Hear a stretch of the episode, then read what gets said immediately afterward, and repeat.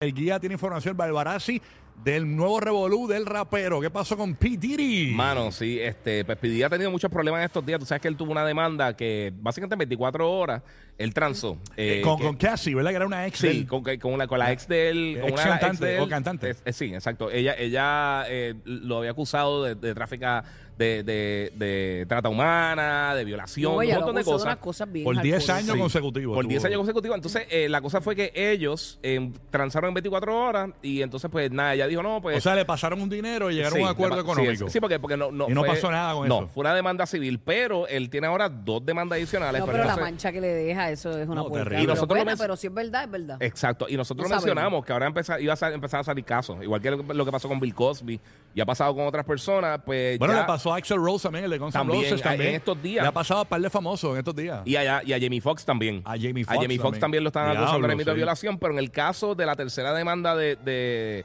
de Didi es que él aparentemente entre el 90 y el 91, eh, supuestamente, alegadamente, lo que están eh, alegando una Jane Doe, obviamente que no ha dado su nombre como tal, eh, él y Aaron Hall, los dos tomaron eh, su, su, eh, su turno eh, violándola a ella y a una amiga.